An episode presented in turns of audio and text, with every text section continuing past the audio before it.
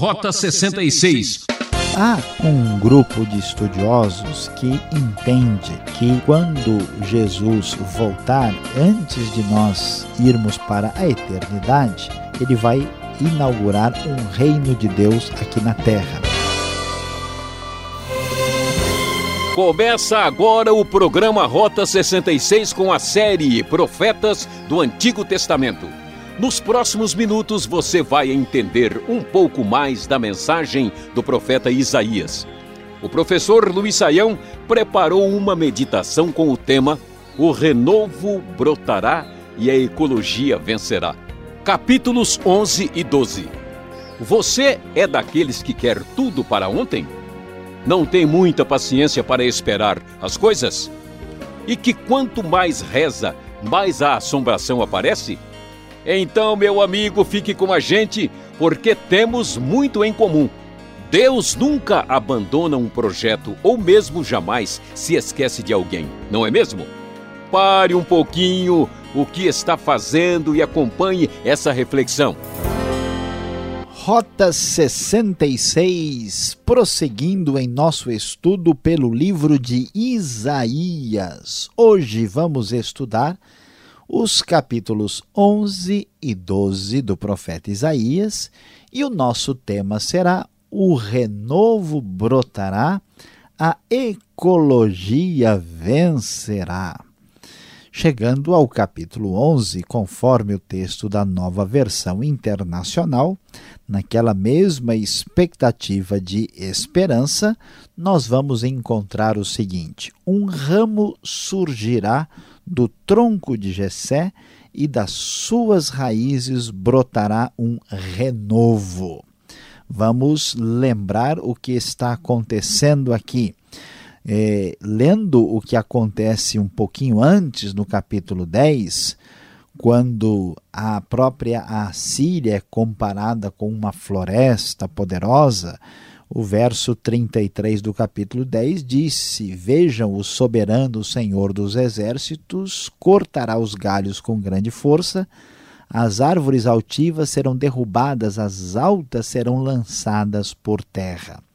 A ideia que envolve tanto a Síria como Israel é da altivez ser comparada a árvore, a uma espécie de tronco vegetal forte. E neste momento em que a ira de Deus cai sobre Israel e depois atinge também a Síria, o que, que vai acontecer nessa devastação de vegetação aqui metaforicamente descrita?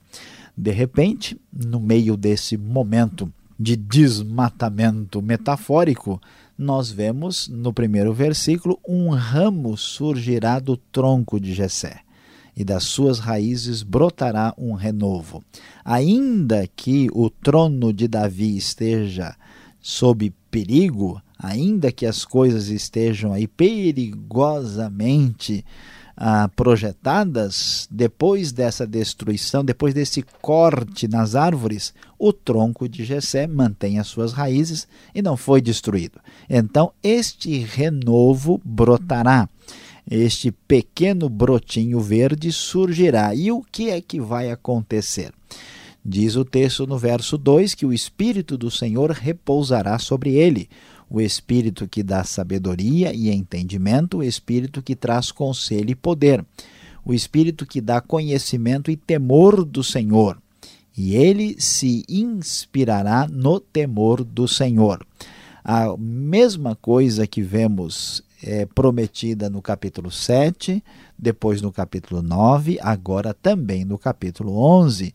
Mais uma vez temos a expectativa messiânica. E aqui claramente este renovo que vai brotar, sobre ele estará o Espírito do Senhor com sabedoria, entendimento, conselho e poder, e ele será inspirado aí no temor do Senhor.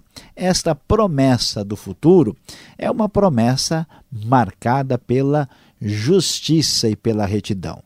Diz o texto, na sequência, ele não julgará pela aparência, nem decidirá com base no que ouviu, mas com retidão julgará os necessitados, Com justiça tomará decisões em favor dos pobres. Com suas palavras, como se fossem um cajado, ferirá a terra. Com um sopro de sua boca, matará os ímpios. A retidão será a faixa de seu peito e a fidelidade o seu cinturão. No meio dessa dificuldade da promessa de julgamento, de tanta maldade e injustiça, a esperança é renovada, é retomada com o anúncio da profecia messiânica que quando chegar o dia do reinado do Messias, sim, aí a retidão, a fidelidade, a justiça certamente serão vencedoras. Meu querido ouvinte, você pode muitas vezes ficar aborrecido, chateado e achando que talvez muita coisa não tenha mais jeito, mas Deus nos diz que no final com toda a certeza, a justiça triunfará e nós não podemos perder isso de mente. Muitas pessoas imaginam que o mal, a injustiça, é parte integrante da realidade, que isso faz parte da essência do nosso mundo, mas a Bíblia nos diz que não, que isso é um elemento estranho que entrou na história e que deve ser visto desta maneira e ser combatido, pois um dia a justiça e a retidão haverão de triunfar conforme a expectativa messiânica de Isaías capítulo 11. Agora, o que é interessante é prosseguir aí depois dessa promessa aí que surge de renovação desse desmatamento figurado que aparece aqui, chegando no verso de número 6, vamos ouvir coisas interessantes. O lobo viverá com o cordeiro, o leopardo se deitará com o bode. O bezerro, o leão e o novilho gordo pastarão juntos, e uma criança os guiará. A vaca se alimentará com o urso, seus filhotes se deitarão juntos, e o leão comerá palha como boi. A criancinha brincará perto do esconderijo da cobra, a criança colocará a mão no ninho da víbora. Ninguém fará nenhum mal, nem destruirá coisa alguma em todo o meu santo monte, pois a terra se encherá do conhecimento do Senhor, como as águas cobrem o mar. Quando o renovo de Jessé, quando esse renovo vier a brotar, veja só, o renovo brotará e a ecologia vencerá. Que coisa interessante. Aqui parece que todas as diferenças brutais no reino animal são anuladas. O lobo vivendo com o cordeiro, isso não acontece nem em conto de fada, veja lá. O leopardo com bode, leão e bezerro lado a lado e uma criança cuidando deles. O leão comendo palha como boi, o leão de repente se torna vegetariano, nem vai mais à churrascaria, que coisa diferente. A criancinha brincando com cobra e olha que não é de plástico, é surpreendente. A discussão dos estudiosos é saber será que isto será de fato literal ou se isso é apenas uma figura da harmonia e da justiça que haverá no triunfo da era messiânica. Alguns estudiosos acreditam que sim haverá uma modificação na estrutura do próprio mundo e a ordem ecológica atual será absolutamente modificada, lembrando de Romanos, ah, que nos diz também que a criação aguarda com expectativa a manifestação dos filhos de Deus. Será que vai ser algo literal assim ou será que são aqui apenas figuras de linguagem destacando a justiça? Essa é uma questão que vamos deixar em aberto para que o nosso ouvinte pesquise e pense mais profundamente sobre isso. De qualquer maneira, isso será especial e extraordinário. Isto que vemos na era messiânica, que já aparece no capítulo 9, é reforçado aqui. Ao contrário de Israel, que busca as nações de modo vão para ir atrás dos seus ídolos falsos, na era do triunfo do broto do renovo de Jessé, as coisas vão ser invertidas. As nações vão buscar a grande verdade de Deus vão buscar aquilo que sai de Jessé, do trono de Davi, do Messias, da terra de Judá. Naquele dia, as nações buscarão a raiz de Jessé, que será como uma bandeira para os povos, e o seu lugar de descanso será glorioso. Naquele dia, o Senhor estenderá o braço pela segunda vez para reivindicar os o remanescente do seu povo que foi deixado na Síria, no Egito, em Patros, Etiópia, Elão, Cinear, em Amate, nas ilhas do mar. Mais uma vez, reforçando a ideia da restauração do povo e que os gentios também buscarão a mesma verdade, pois a terra se encherá do conhecimento do Senhor, como as águas cobrem o mar. E, aliás, quando Deus escolhe a nação de Israel, faz aliança com Abraão lá no Gênesis, a finalidade última é que esta nação seja uma bênção para as outras nações da terra. E esta, esta descrição maravilhosa, quase que idílica, paradisíaca do tempo do futuro, nós podemos observar nos capítulos do capítulo 11, ainda no final, versículo 15 e 16. O Senhor fará secar o golfo do mar do Egito, com um forte vento varrerá com a mão o Eufrates. Veja que este paralelo surge, é um paralelo feito com o que aconteceu lá no Êxodo, capítulo 15, a vitória, na verdade, capítulos que vão do 12, 13, 14 e 15. E o dividirá, diz o texto, em sete riachos, para que se possa atravessá-lo de sandálias. Haverá uma estrada para o remanescente do seu povo, que, foi que for deixado na Síria, como houve para Israel quando saiu do Egito. A restauração que parece ter uma referência ao que aconteceu na história, mas que aponta para a era messiânica da intervenção divina no futuro, ela tem base na ação de Deus na história e certamente é esperança para o futuro. Chegando ao capítulo 12, fechando aqui apenas poucos versículos, diante disso resta o que? agradecer, louvar e bem dizer a Deus, até porque capítulo 12 é uma espécie de desfecho daquilo que começou no primeiro capítulo e termina aqui. E então, diante dessa expectativa maravilhosa, diante da vitória do renovo de Gessé que brotará e que, pelo menos figurativamente, a ecologia vencerá, naquele dia você dirá, diz o texto, eu te louvarei, Senhor, Pois estavas irado contra mim, mas a tua ira desviou-se e tu me consolaste. Deus é a minha salvação, terei confiança e não temerei. O Senhor, sim, o Senhor é a minha força, o meu cântico, ele é a minha salvação. Com alegria vocês tirarão água das fontes da salvação. Vamos comemorar. A salvação vai chegar. Deus certamente com o bem irá triunfar. Naquele dia vocês dirão: Louve o Senhor, invoque o seu nome, anuncie entre as nações os seus feitos e façam-nos saber que o seu nome é exaltado. Cantem louvores ao Senhor, pois ele tem feito coisas gloriosas. Sejam elas conhecidas em todo mundo, gritem bem alto e cantem de alegria, habitantes de Sião, pois grande é o Santo de Israel no meio de vocês. Apesar de todas as catástrofes e sofrimentos, o renovo de Jessé brotará e ao brotar trará triunfo, trará vitória do bem contra o mal e certamente trará o reino de Deus, o reino do Senhor que para sempre se estabelecerá e certamente prosperará. Louvado seja o Senhor pela sua vitória.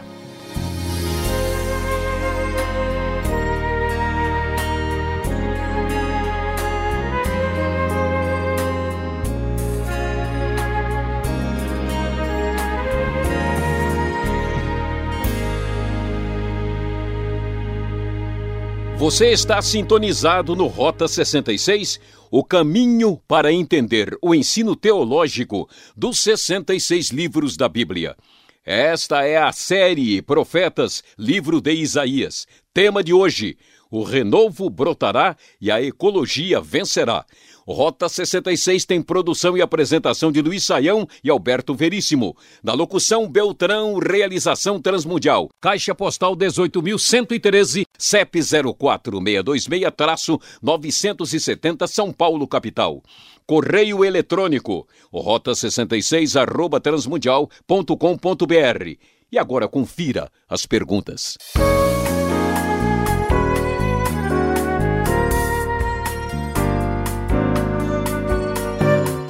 Vamos para a aula prática agora aqui no Rota 66, estudando os capítulos 11 e 12 do livro do profeta Isaías. A pergunta para o professor Luiz Saião começa no primeiro versículo, na primeira palavra do capítulo 11. Professor, por que o texto fala do tronco de Jessé? Que tronco é esse que aparece aqui no texto? É, pastor Alberto, antes de amarrar alguém nesse tronco aqui para usar né, da ira contra essa pessoa, vamos olhar direitinho o que o texto está dizendo aqui.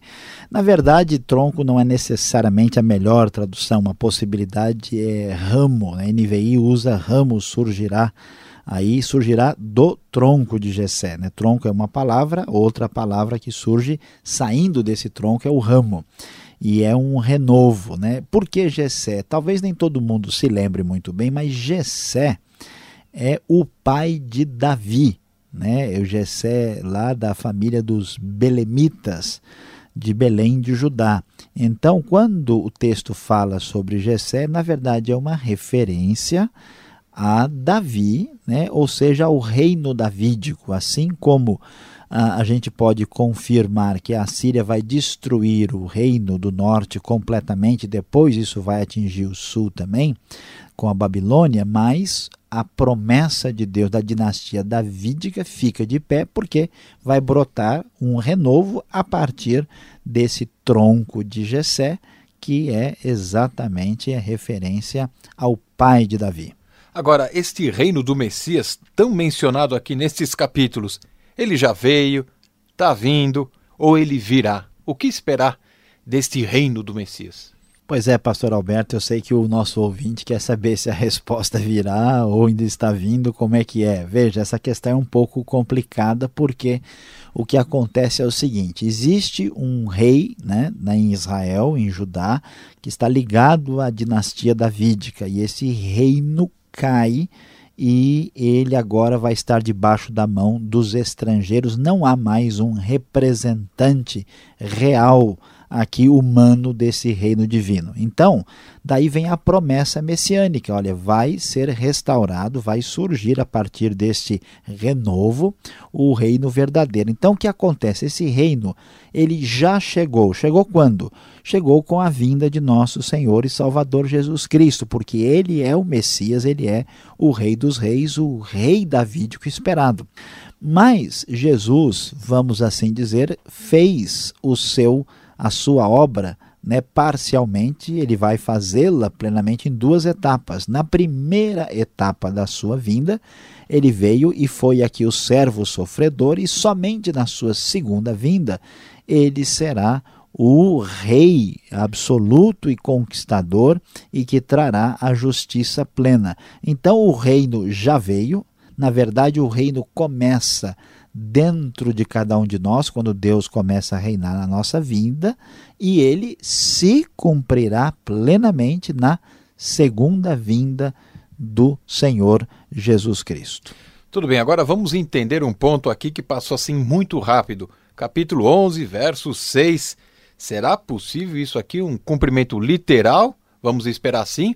Ou vamos ter que assistir à mudança dos hábitos dos animais. Será que haverá toda essa mudança na natureza?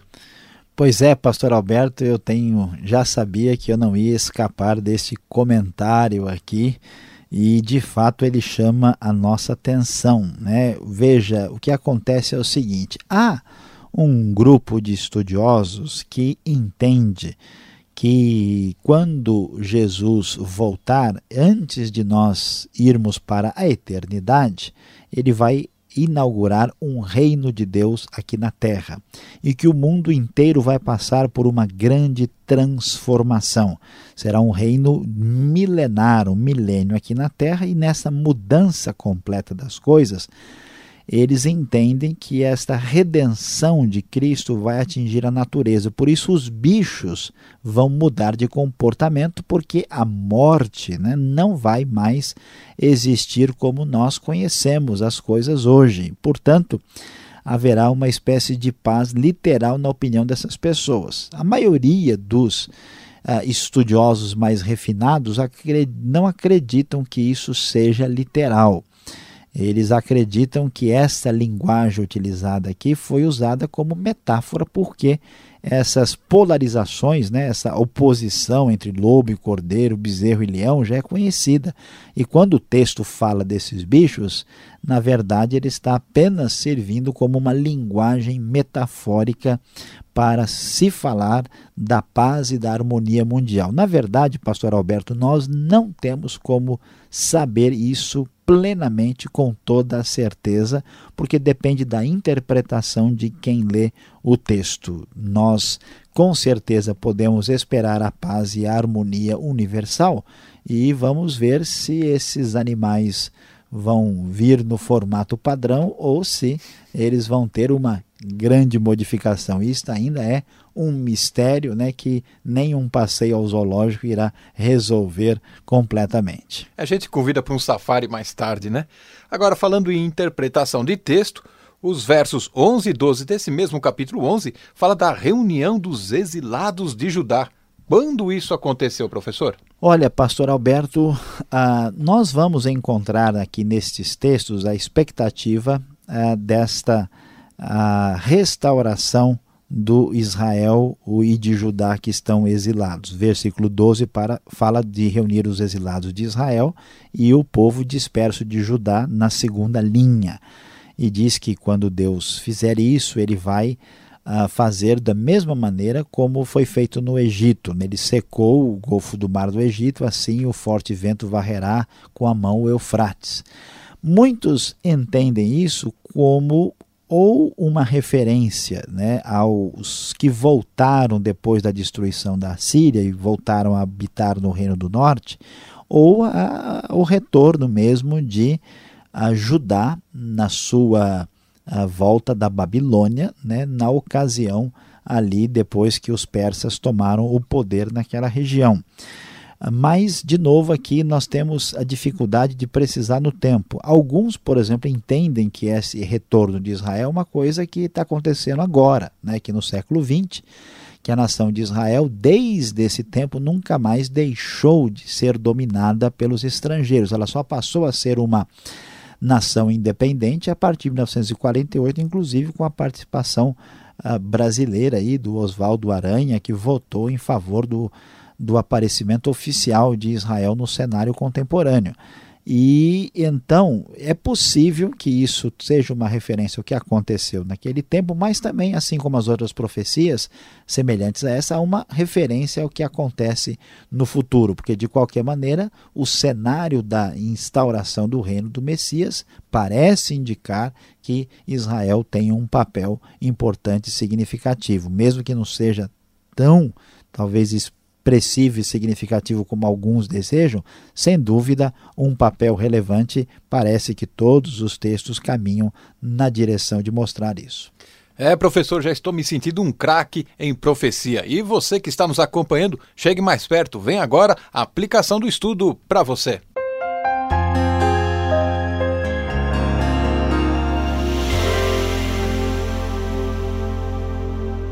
No Rota 66 de hoje, você ficou contente com a esperança verde de Isaías 11:12. O renovo brotará, a ecologia vencerá. Você viu que a obra de restauração de Deus atinge o indivíduo e atinge até mesmo o mundo todo, além daqueles exilados e da nação de Israel.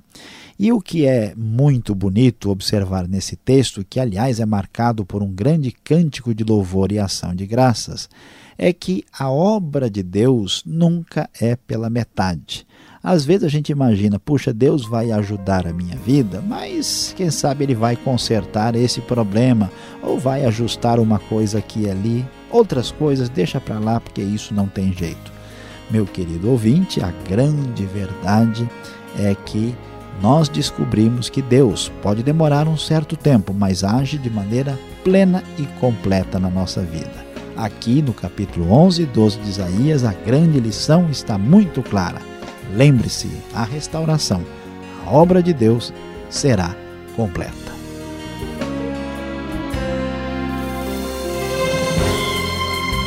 E assim levamos ao ar mais um programa Rota 66 que volta neste horário e emissora com mais um estudo da série Profetas. Valeu! Então até lá e visite o site transmundial.com.br. E aquele abraço.